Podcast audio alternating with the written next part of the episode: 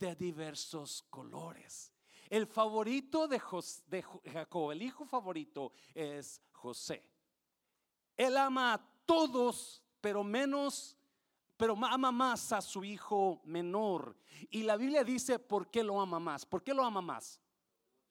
Porque lo tuvo en su vejez. No, imagínense, Jacob tiene 10 hijos y luego nace José. No, de acuerdo al texto, dice que la razón que lo amaba más es porque lo tuvo cuando a la mente de Jacob ya no iba a tener más. ¿Sí? En la mente de Jacob ya, ya tenía 10 hijos. El problema es que de los 10 hijos no se hacía uno. So, en su vejez, Jacob produjo nuevo fruto. Y por eso lo ama. No solamente produjo nuevo fruto, pero produjo fruto que iba a traer solución a su vida y Egipto. ¿Sabía usted eso?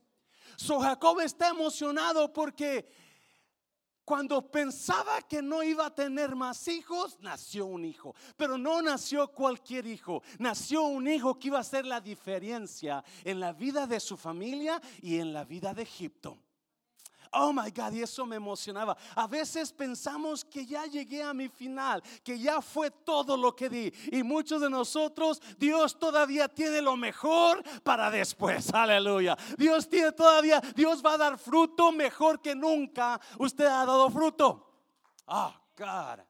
Alguien diga, recibo esa palabra yo yo voy a, mi fruto todavía está, mi mejor fruto está por venir. Y por eso Jacob ama He loves his youngest son because he had him in his old age. Lo tuvo cuando estaba viejo, cuando menos esperaba. Dios le dio lo mejor. Oh God. Versículo 4. Y viendo sus hermanos que su padre lo amaba más que a todos sus hermanos, le aborrecían y no podían hablarle pacíficamente. ¿Cuántos saben que a veces el amor produce odio? El amor produce odio.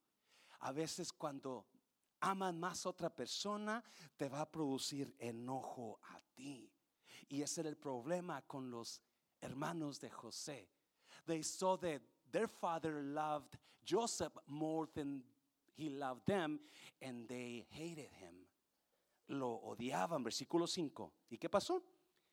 Y soñó, diga conmigo, soñó y soñó José un sueño y lo contó a sus hermanos. Y ellos llegaron a aborrecerle más todavía. Oh, can stand this Brad. I hate this guy. Versículo 6. Y él les dijo, oíd ahora este sueño que he soñado. Tenga cuidado a quien le dice sus sueños. Tenga cuidado a quien le cuenta, porque no todo mundo va a estar de acuerdo con sus sueños. Not everybody's going to be happy about your dreams. Y José tuvo el error de decirle sus sueños a las personas equivocadas. Versículo 7. He aquí que atábamos manojos en medio del campo y he aquí que mi manojo se levantaba y estaba derecho y que vuestros manojos estaban alrededor y que más.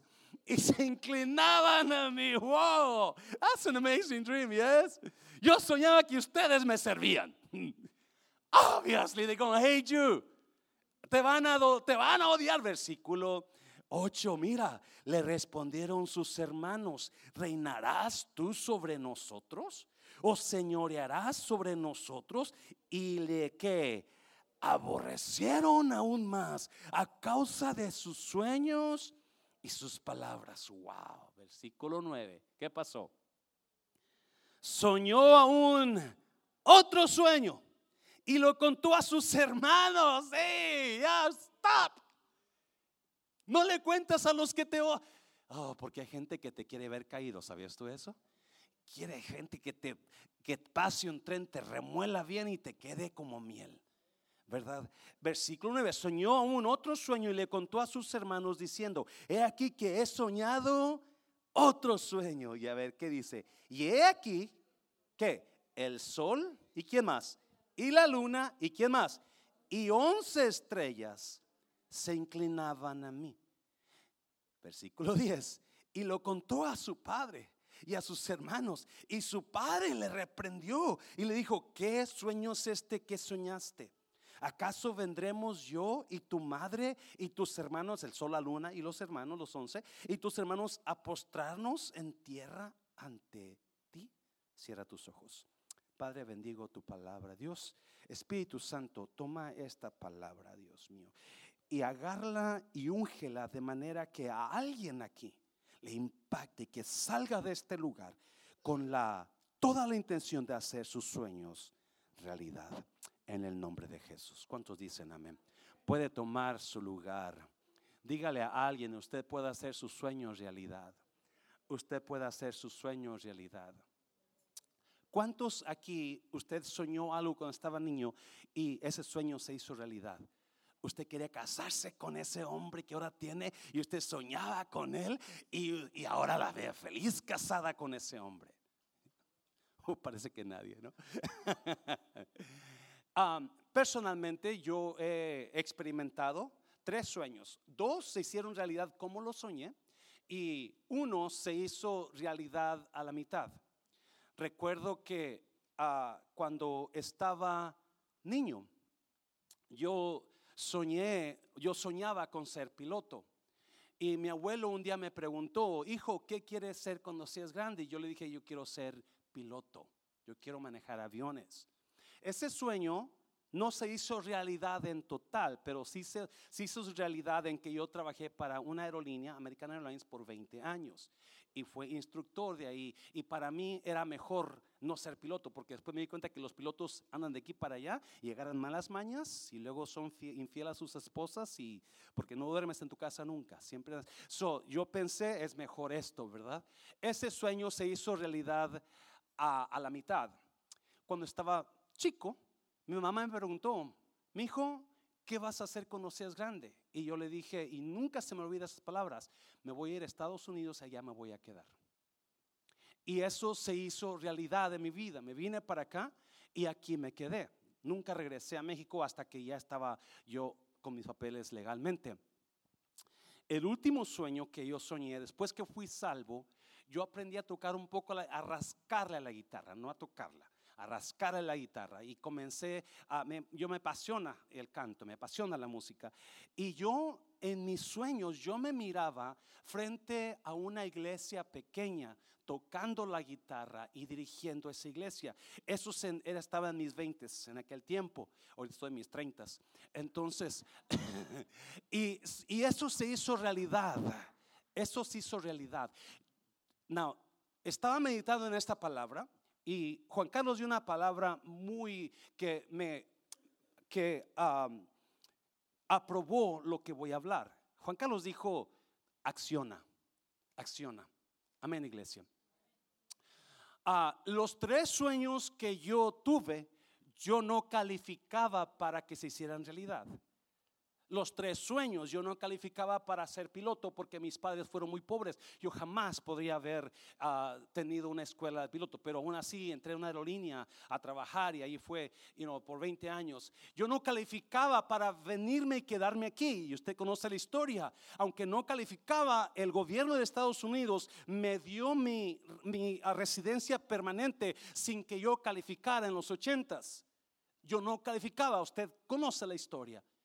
Me faltaban tres años para que calificara, pero aún así el gobierno dijo, queremos que te quedes en Estados Unidos y me dieron mi, residencia permanente sin calificar. Después cuento esa historia otra vez, la he contado muchas veces. Yo nunca calificaba para ser pastor y nunca pensé que iba a ser pastor. Y mira, ahora estamos aquí. Dáselo fuerte Señor, dáselo fuerte.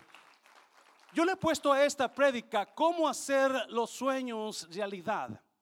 Como la Biblia dice que José era un soñador. Él soñaba, como muchos de nosotros soñamos.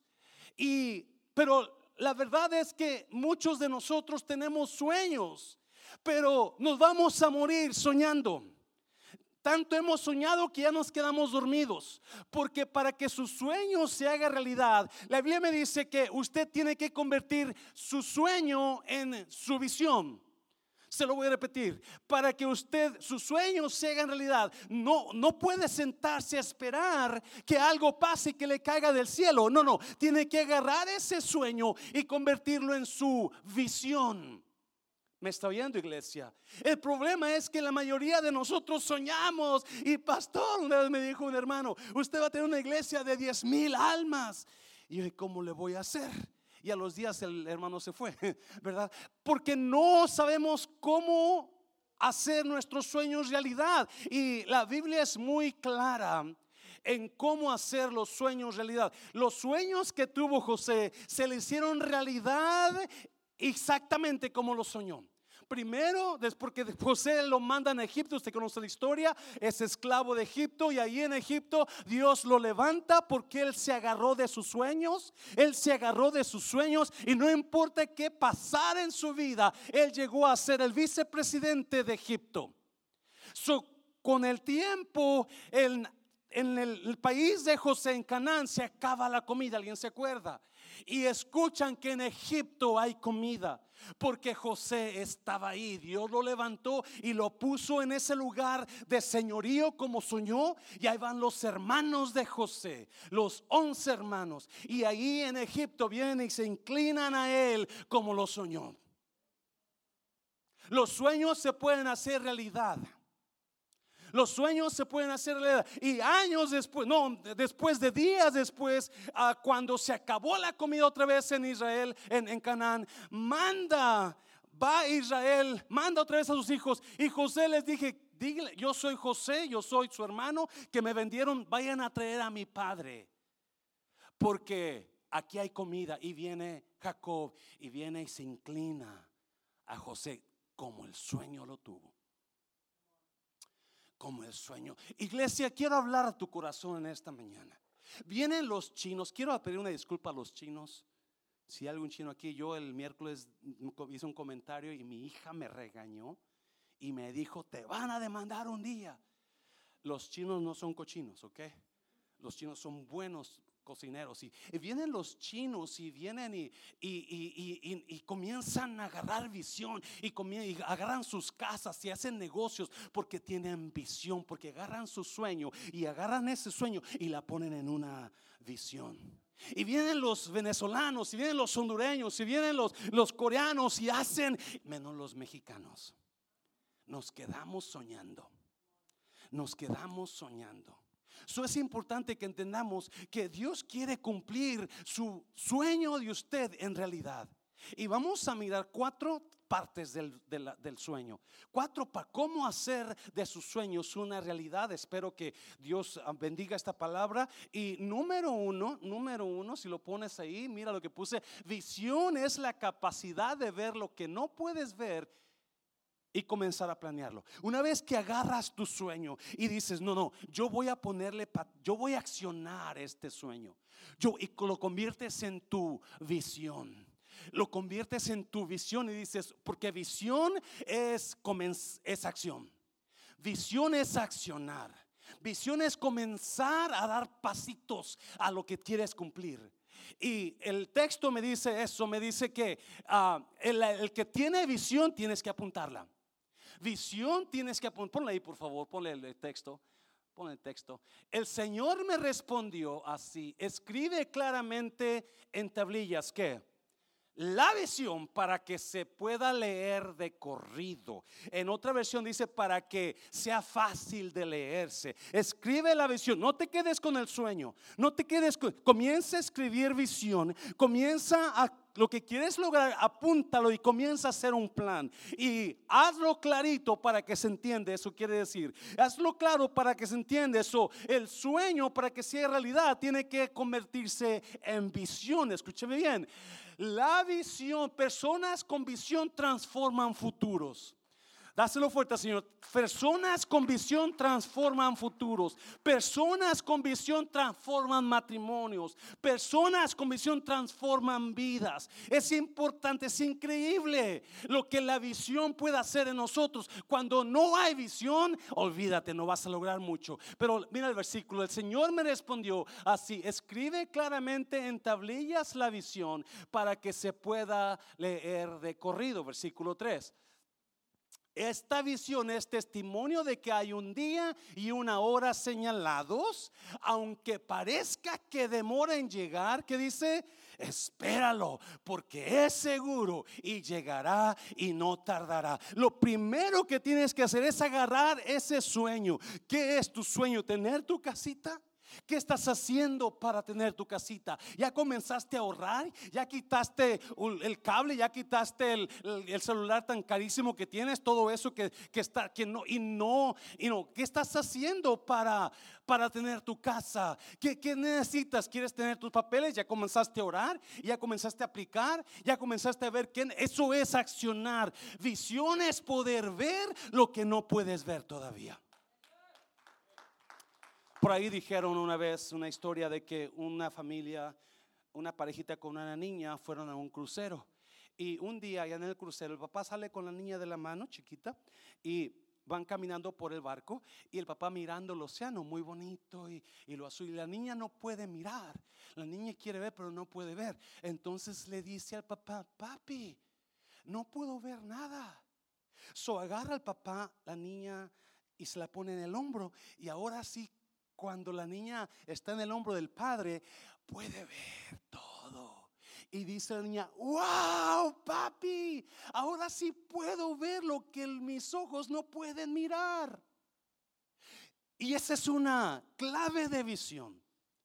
¿Cómo se ve usted en cinco años? ¿Cómo se ve usted en diez años? ¿Cómo ve su matrimonio en diez años? ¿Cómo ve si la visión es la acción que le da al sueño la posibilidad de ser? Soñar es bonito. Soñar es, ah, wow, un día, un día. Pero no, la visión es la posibilidad, es la acción que le da al sueño la posibilidad de que un día se haga realidad. Y si no hay acción, nada se hace realidad. Si no es así, usted lo tiene que ver en su espíritu, aunque no lo vea con sus ojos, y comenzar a trabajar en eso. Para que usted tenga ese sueño ciega realidad, tiene que verlo con su espíritu y comenzar a hacer planes. Eso es visión. Dáselo fuerte al Señor, dáselo fuerte. Número dos, número dos, me están mirando como que, oh, yo quería otra palabra. Número dos, mira lo que dice ahí. Nada pasa si no tenemos visión. Usted puede soñar lo que quiera. Usted puede hablar lo que quiera. Usted puede decir lo que quiera, pero si no lo planea y no lo ve, si no lo planea y no lo ve, mira, mira el versículo, mira el versículo rápidamente. Sin que, sin visión profética, el pueblo, ¿qué va a pasar? Perecerá. Si no hay visión, si no hay visión de Dios, las cosas se mueren. Por eso matrimonios se están muriendo porque no han puesto una visión, Ani, vamos a hacer esto, vamos a comprar esta casita, vamos a darle estudio a nuestros hijos, vamos a hacer esto, tú y yo vamos a salir una vez al año solitos, vamos, vamos a poner atención, si no, por eso su matrimonio está muriendo, porque no tiene visión para igual lo mismo todos los días. Dice, ¿qué es la diferencia entre un hombre casado y un hombre Un hombre con hambre que come todos los días lo mismo. Pues todo lo mismo come. Los días, algo así, me trabé todo. Pero no hay. Si no hay visión, nada pasa. Si no hay sueños en práctica, si no planea usted nada, usted nunca va a tener su casa. Hay personas con tanto talento para tener un negocio, pero si usted no se decide a poner un plan para conseguir ese, ese, e, ese sueño que usted tiene, nunca va a pasar. Es importante que se enfoque en lo que, que pueda ver, como esa niña, más allá de lo que los ojos no pueden mirar. Usted necesita un plan. Usted necesita, ok, ¿qué voy a hacer? ¿Qué sueño tengo? Cuando yo me, hice residente permanente, yo decidí ir a migración, aunque me faltaban tres años en la amnistía del 85. Decidí ir, yo tuve que decir, no, yo voy a ir y Dios, tú vas a hacerlo, tú vas a hacer tu voluntad. Y si es tu voluntad que yo me quede aquí, tú vas a hacer algo para que yo me quede aquí. Y exactamente Dios lo hizo así. La señora me dijo, me caes bien, voy a pasar tu caso de migración y a ver qué pasa contigo. Te voy a dar un mes. para que estés aquí. Y en un mes migración va a decidir qué hacer contigo. Y a los 15 días me llegó mi tarjeta de residencia permanente. Porque tienes que actuar, tienes que hacer algo, tienes que arriesgar. Y un pastor me dijo, si vas sin papeles, si vas sin cartas, y esos trajeron que te, me faltaban tres años para calificar, te van a mandar para México. Yo me arriesgué ir a México, que mandaran para México por la visión de que un día me iba a quedar aquí. Tienes que hacer algo. Sin visión, el pueblo perece todo se muere. No hay preparación, no hay nada. Y se acaba todo. Se acaba todo. Iglesias se destruyen porque no hay visión en la iglesia. No tienen visión, no tienen cómo hacerle, cómo van a llegar, nada. y estamos viviendo una vida monótona, aburrida, sin ningún, sin acción. Cómodos, cómodos. Número tres, dáselo fuerte al Señor, va a ser rápido, esto va a ser rápido. Número tres, Visión expande su capacidad. Visión produce expansión. Y esto me tocaba a mí. Visión produce expansión. La razón que nosotros no estamos accionando, no estamos, no estamos haciendo nada por, es porque estamos cómodos como estamos. Ahí nos quedamos. Mira el texto, mira el texto. Marcos capítulo 2, versículo 18. Mira, ponle atención porque está increíble. Y los discípulos de Juan y los de los fariseos ayunaban. Y vinieron y le dijeron, ¿por qué los discípulos de Juan y los de los fariseos ayunan y tus discípulos no ayunan? Dijeron a Jesús, versículo 19. Jesús les dijo, ¿acaso pueden los que están de bodas ayunar mientras está con ellos el esposo? Entre tanto que tienen consigo el esposo, no pueden ayunar. Versículo 20. Pero vendrán días cuando el esposo les será quitado y entonces en aquellos días ayunarán. Jesús les dijo, un día van a ayunar, no te preocupes, pero enseguida les da estas palabras. Mira, versículo 21. Nadie pone remiendo de paño nuevo en vestido viejo. De otra manera, el mismo remiendo nuevo tira de lo viejo y se hace peor la rotura. El que me encanta es el siguiente. Mira el 22. Y nadie echa vino nuevo en odre qué? ¿En odre qué? En odre viejo. De otra manera, el vino nuevo rompe los odres y el vino se derrama y los odres, ¿qué pasa con los odres? Se pierden, pero el vino nuevo en odres qué? Nuevos se ha de echar. Wow, visión produce expansión. ¿Sabe que nosotros los creyentes estamos tan cómodos en nuestro odre viejo? Eh, ¿Por qué dice Jesús eso? En aquellos años el vino se fermentaba echándose en un galón, en un bote hecho de cuero se fermentaba y se, se ponía el vino. Para fermentar el vino nuevo, lo ponían en un garrafón de cuero, odre. Y con el tiempo ese vino nuevo, cuando se iba fermentando, se iba inflando, los gas soltaba gases. So, como el odre, el cuero está nuevo, el odre tenía capacidad para expandirse. Y se expandía el odre y comenzaba el vino a fermentarse y mientras más se fermentaba, más se expandía el odre. Llegaba el punto donde el vino estaba fermentado y el odre había cumplido su expansión total. So Jesús dice, el vino nuevo en odres nuevos tienes que ponerle. Porque si pones, si vuelves, si usas el vino viejo en ese odre viejo, el vino fermentado del odre viejo, si vuelves, si lo sacas y vuelves a poner vino nuevo en el odre viejo, entonces cuando comience a expandirse el vino nuevo, va a romper al odre viejo, porque el odre viejo ya dio lo que tenía que dar. Y a mí Dios me ha dado en eso, wow. Y cuando pongas vino nuevo en odre viejo, por cuando, el, cuando los gases del vino comiencen a expandirse, va a buscar dónde salir. y va a romper el odre viejo y se va a echar a perder lo que estás haciendo. El odre y el vino se van a perder. Oh my God, my God. Y Dios me hablaba a mí y me decía, tú necesitas prepararte en la visión, salir de tu normalidad, salir de lo viejo. Salir de la misma actitud y esperar algo nuevo, porque si le pones visión, escucha bien, yo lo he notado mucho aquí donde la gente no le puedes dar vino nuevo porque no lo aceptan. El odre está tan viejo que se está explotando. Tenemos un refrán ahí donde, donde Dios nos lo dio, ahorita vamos a hablar más sobre eso. Tenemos un restaurante donde Dios nos lo dio hace unos cuantos, unos cuatro o cinco años atrás, y muchos de las personas de aquí me han dicho esto: venda el refrán. Porque en su mente, ya se, en su capacidad mental, ya se expandieron lo suficiente y ya no tienen más flexibilidad para recibir algo nuevo. Oh my God.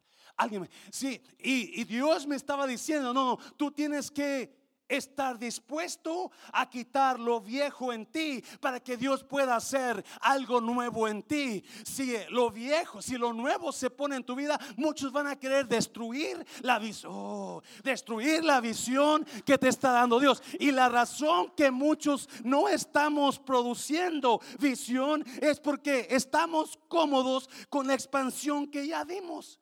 Así estoy bien. No, no, no, no me quiero arriesgar. Es que tengo miedo. Es que qué tal si no pasa.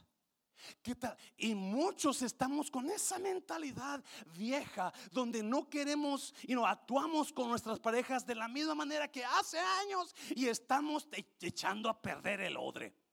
Se está tirando el vino, se está tirando la familia, se está destruyendo por la misma actitud vieja que tenemos. Deja que Dios mande vino nuevo a tu odre viejo y restaura tu mentalidad vieja para que puedas agarrar un vino nuevo y la visión nueva de Dios comience a funcionar en tu vida. ¿Alguien me está entendiendo en esta mañana?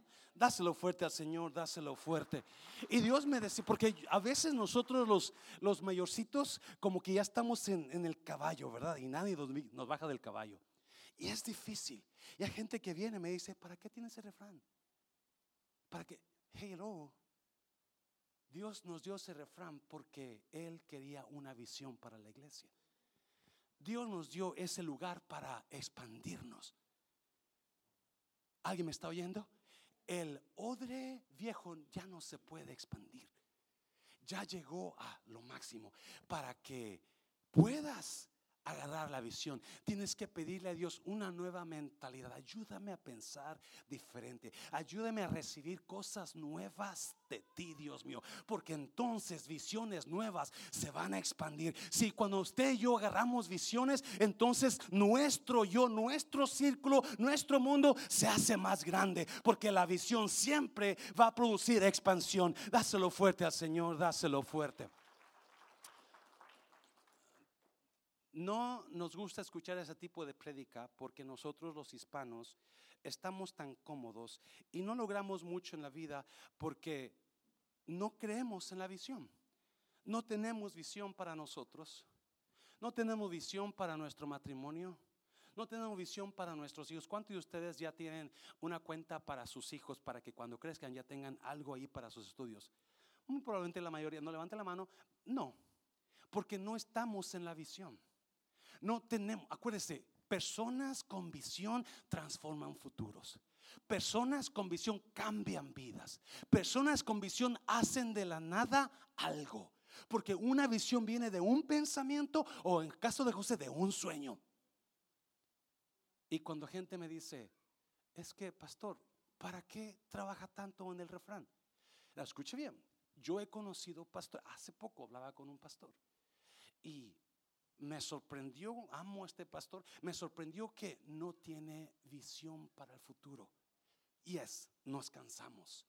Yes, nos, nos enfadamos, yes, nos frustramos, pero déjame decirte, esa es la marca de un visionario, que no importa cuánto te canses, no importa cuánto obstáculo se levante contra ti, tú vas a seguir en la visión, porque tú estás mirando algo que nadie puede ver, tú estás creyendo algo que nadie puede creer, pero es importante iglesia que hagamos visión y digamos, no importa qué pase, yo voy a seguir con este matrimonio, aunque está feo, aunque está pesada la cosa, pero yo veo un matrimonio mejor, yo veo un hombre mejor, yo veo una mujer mejor. Dáselo fuerte al Señor, dáselo fuerte. Es importante accionar en el sueño.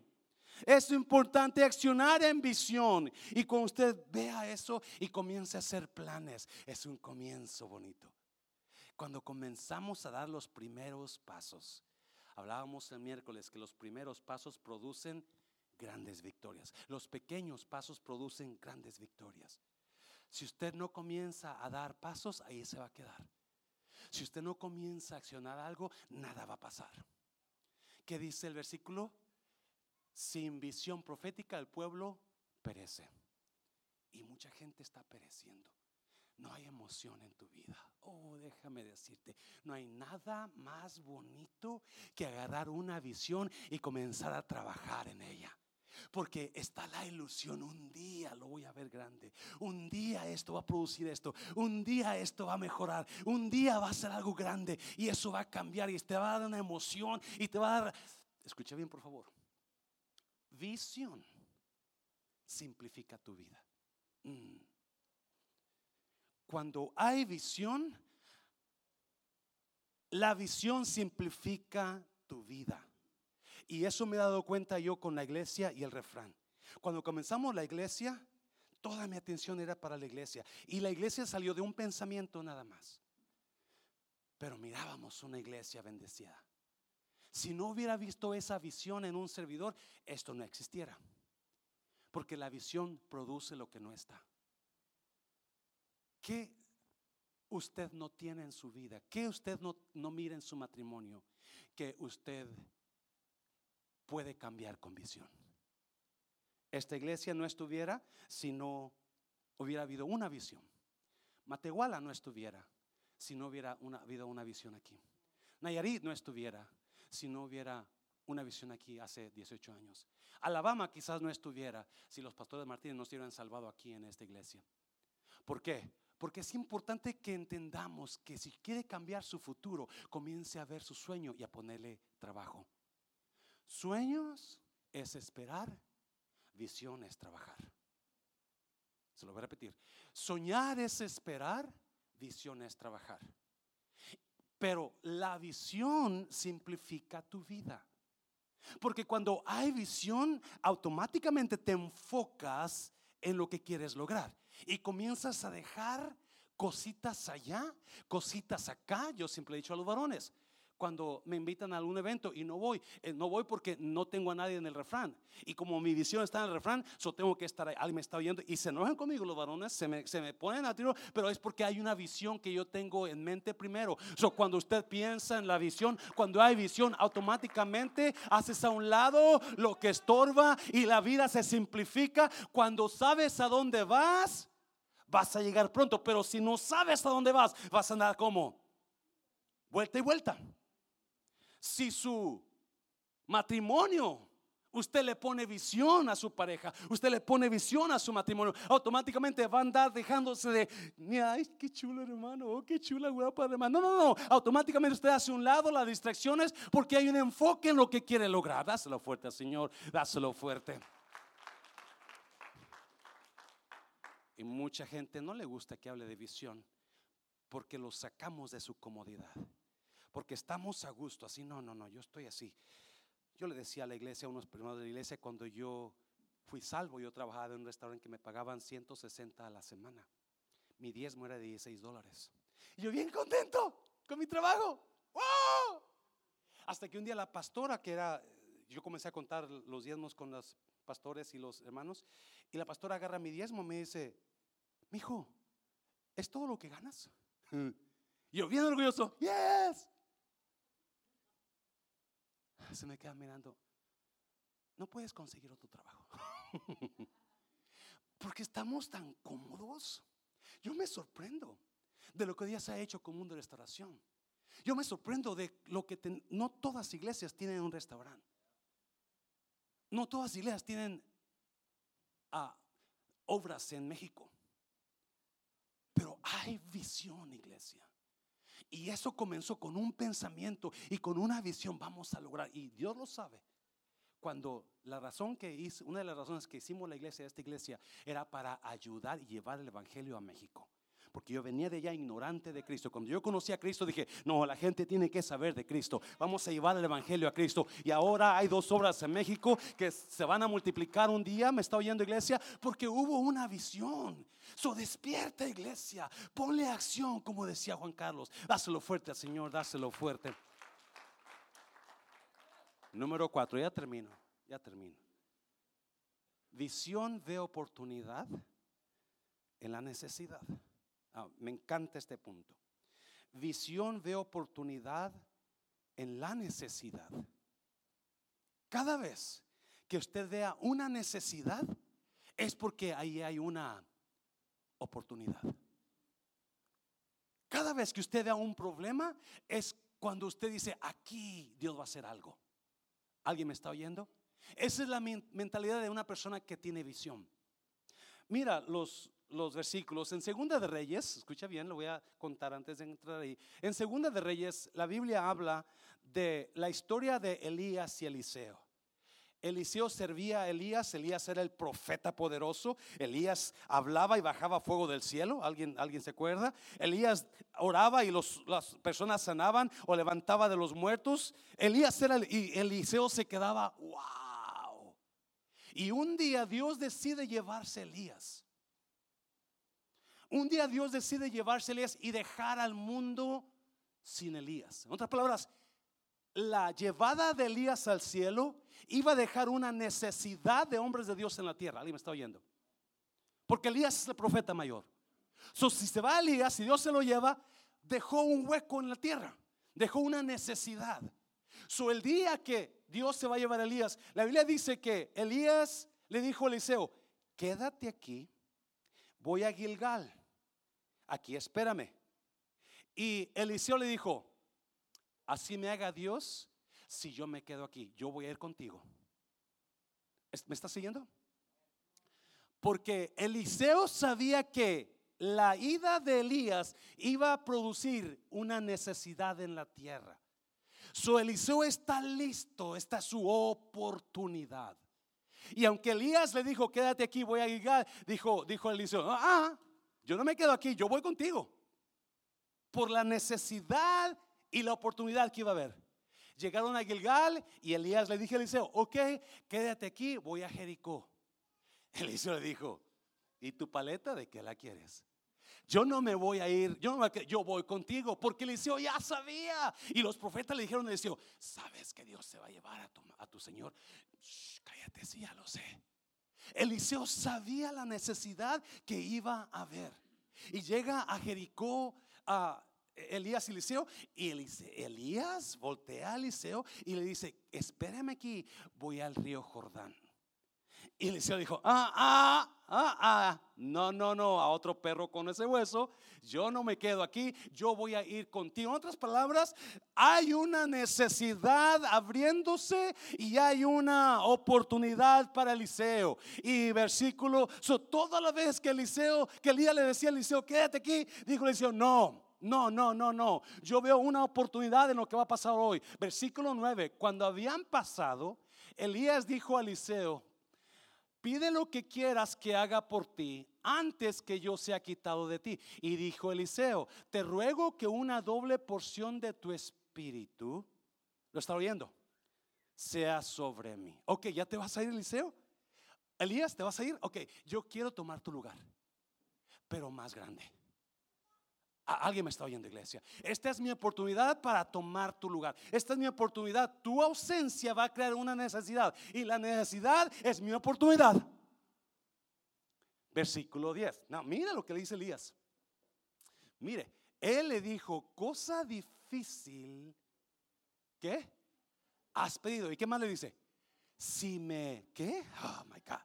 Si me, ¿qué? Dígale a alguien, véalo, Míralo, dígale a alguien, míralo, míralo, míralo. Si me vieres cuando fuere quitado de ti, te será hecho así.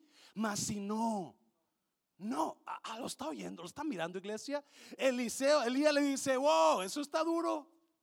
La única manera que se pueda hacer realidad en tu vida es si lo puedes ver alguien me está viendo. Oh, ah, dáselo fuerte, dáselo fuerte. Si lo puedes ver, se va a hacer realidad. Si no lo puedes ver, no se va. Y la visión es esa. La visión cuando usted la vea y diga, esto voy a hacer, esto voy a enfocarme. No importa qué diablo se levante, no importa cómo se porte su pareja. Yo voy a enfocarme en restaurar mi matrimonio. Yo voy a enfocarme en eso que no puedo. no importa lo difícil, pero yo lo estoy mirando. Dáselo fuerte al Señor. Dáselo fuerte si lo puedes ver, papi, papi, puedo ver más allá que los, mis ojos pueden mirar. Y eso es visión. Eh, oh, como quisiera que alguien recibiera esto y que se fuera usted afuera y dijo, yo mañana comienzo mi negocio, yo mañana comienzo a ahorrar para mi casa, yo mañana comienzo a ahorrar para mi carro, ya me cansé de este mm, apartamento cucarachento que tengo, voy a comenzar una casa, voy a comenzar a ver mi casa, como quisiera que alguien dijera, oh, yo, esta iglesia se va a levantar el nombre, yo la voy a apoyar en la visión que tiene, alguien me está oyendo iglesia, porque la necesidad, visión hace que la necesidad se vea sea su oportunidad. Cuando no cuenta la historia que había dos muchachos. Y esos dos muchachos salieron de la universidad y decidieron viajar a, a, India. En India comenzaron a viajar por toda India. Eran amigos jóvenes salidos de la universidad. Y de repente comenzaron a ver la pobreza de India.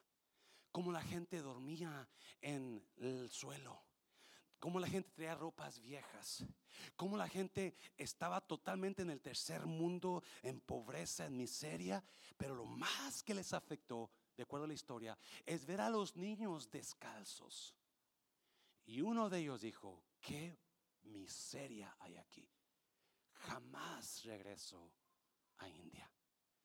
Pero el otro dijo, cuando vio a los niños descalzos, qué oportunidad hay aquí voy a regresar a Estados Unidos y voy a comenzar a hacer zapatos baratos y voy a venir a India a venderlos. Y eso va a ser un alguien me está oyendo uno miró el problema el otro miró la oportunidad. Uno miró la necesidad el otro miró la oportunidad. Y ese joven vino comenzó a trabajar agarró comenzó a hacer zapatos y los llevó a India se hizo millonario en meses. Porque la oportunidad está en la necesidad. Cuando dáselo fuerte Señor dáselo fuerte Señor dáselo fuerte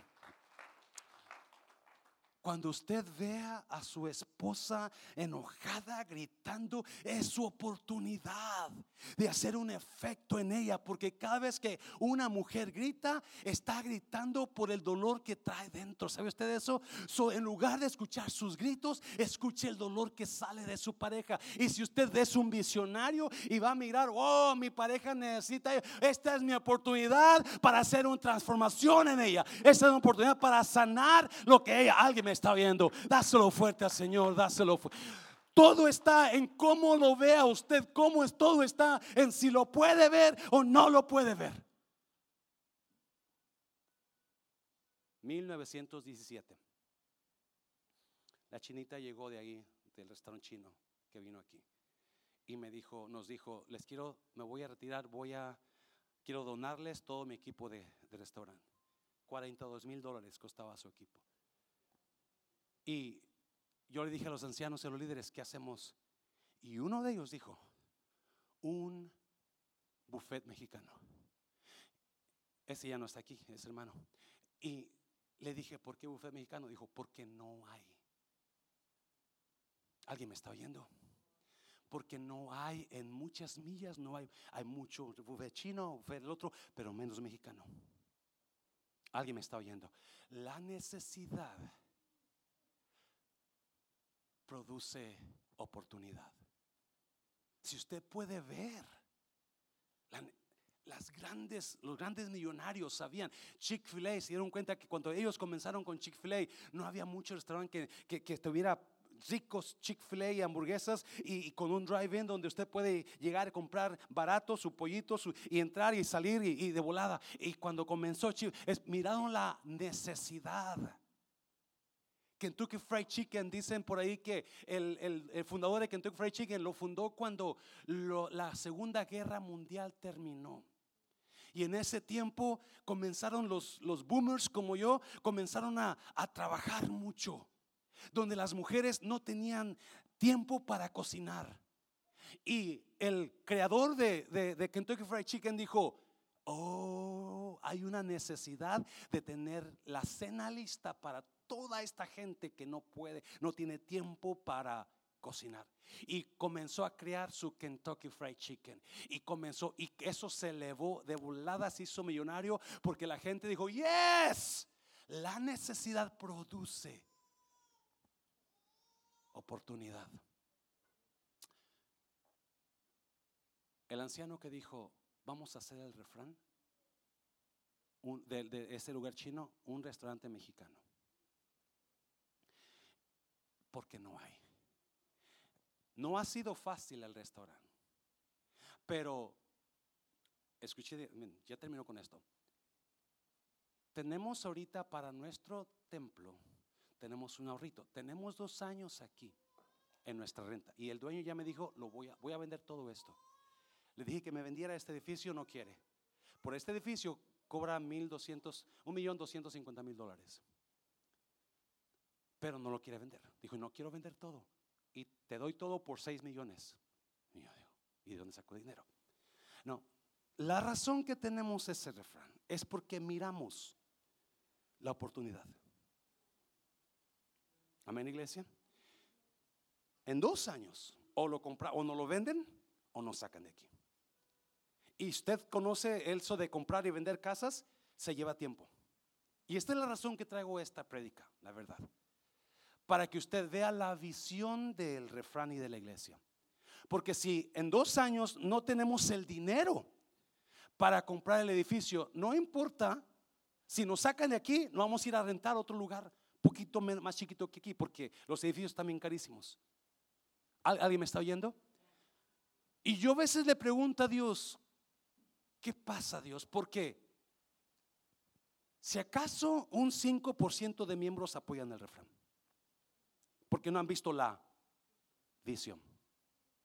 Y gracias a usted que apoya el refrán, gracias a usted que trabaja el refrán, gracias a usted que está ahí como voluntario, dáselo fuerte al Señor por ellos. Muchas gracias. Hay gente que va a comer seguido, gracias. Usted sabe quién es, gracias. Porque si nosotros todos, escuche bien, miramos la visión del refrán, ¿qué, qué haríamos? Lo primero que haríamos, ¿qué haríamos, iglesia? ¿Qué haríamos? Si usted mira la visión del refrán, ¿qué usted haría? Va a ir a comer, ¿verdad? Yes, voy, en lugar de dejarle mi, mi, mi, mi 20 dólares a Chick-fil-A, voy a dejarlo al refrán. Sorry, Felipe. En lugar de dejárselo a la hacienda, voy a dejarlo al refrán. Porque esta iglesia es una visión. Me está oyendo. Y yo me quedo sorprendido de cuántas personas que yo admiro y que yo amo y que yo digo, wow, no apoyan la visión. ¿Por qué? Porque nuestra gente no cree en. Porque estamos ahí. Nos quedamos ahí. No, escuche bien, por favor, escuche bien. La mayoría de iglesias, cuando van a comprar otra iglesia, ¿qué es lo que hacen? Vamos a, cada quien debe donar un ladrillo. ¿Alguien, ¿Alguien ha escuchado eso? Cada quien va a donar un bloque. Y ese bloque le va a costar mil dólares o cinco mil dólares. ¿Alguien está aquí? ¿Alguien está por ahí? Hermano, usted ha pasado por ahí, ¿verdad? ¿Cuál es su ladrillo? Que usted, por lo menos mil dólares, porque si tenemos que levantar tanto millón. Yo he querido evitar todo eso. Por eso está el refrán. Alguien me está oyendo. Por eso está el refrán. Porque cuando usted vaya a comer, usted está poniendo un ladrillo. Cuando usted vaya a ayudar, usted está poniendo un ladrillo. Me quedó sorprendido cómo la gente no apoya. Prefieren que un día venga el pastor y diga, ok, le toca dar 5 mil dólares a usted. Entonces sí le va a doler. Amén, iglesia. Porque no hay visión en nuestras vidas.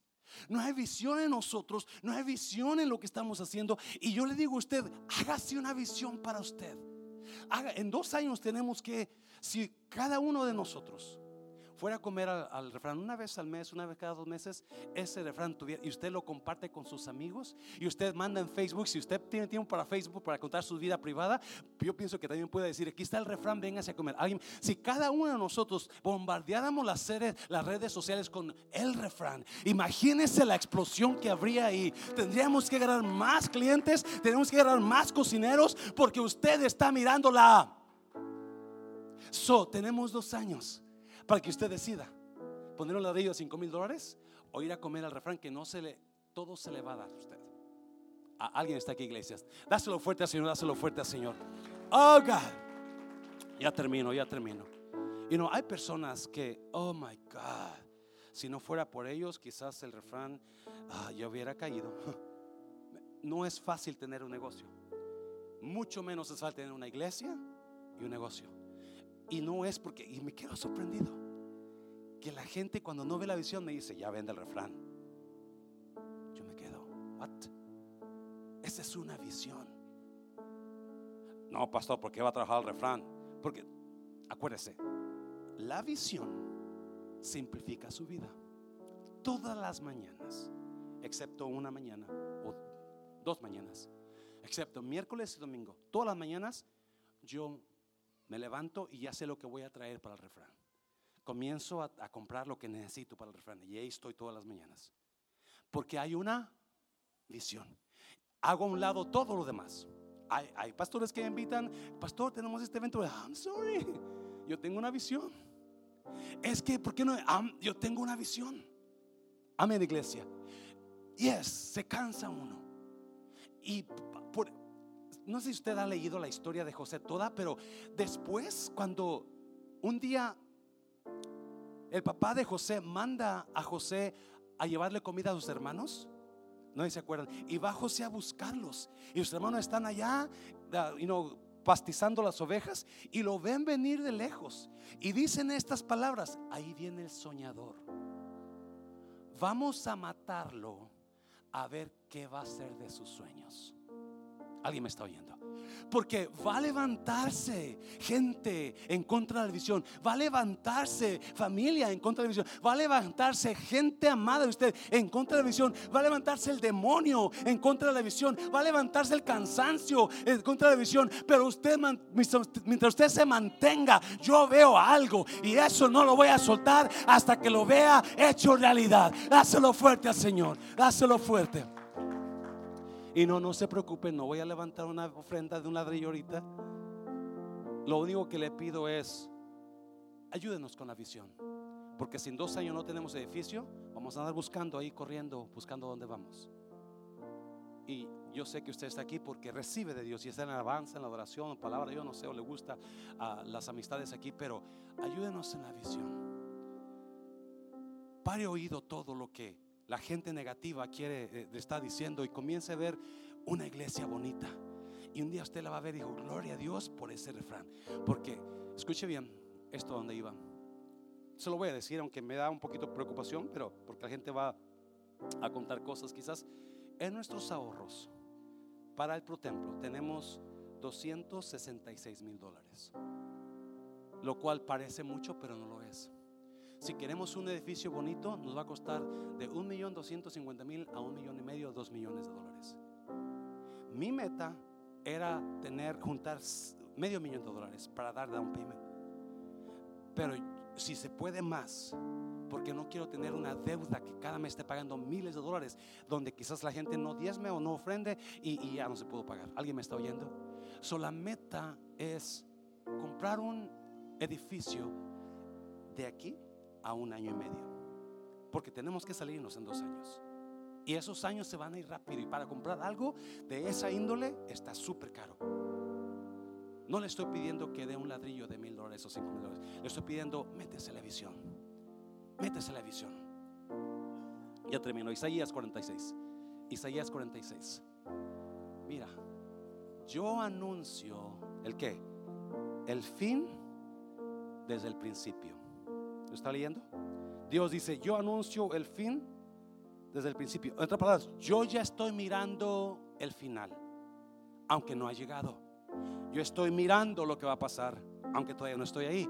Desde los tiempos antiguos, lo que está por venir.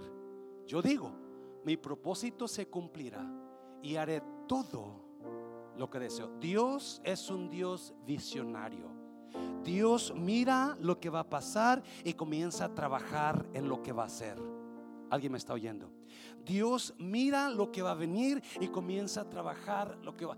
Dios miró la necesidad del ser humano que nos íbamos a perder sin Cristo y comenzó a trabajar para mandar a Cristo para que muriera por nosotros. Alguien me está oyendo. Si no fuera por la visión de Dios, usted y yo fuéramos derecho al infierno. Pero un día, porque Dios miró nuestro corazón, dijo: Voy a tener que preparar a mi hijo. Y cuando llegue el tiempo correcto, lo voy a mandar a que muera por la gente para que puedan ser salvos. Dáselo fuerte, Señor. Dáselo fuerte.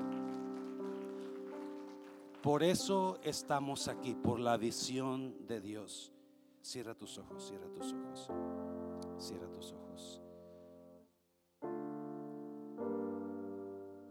¿Qué es lo que usted está soñando que no se ha hecho realidad? ¿Lo puede mirar? ¿Lo puede escribir? Y puede comenzar a planearlo.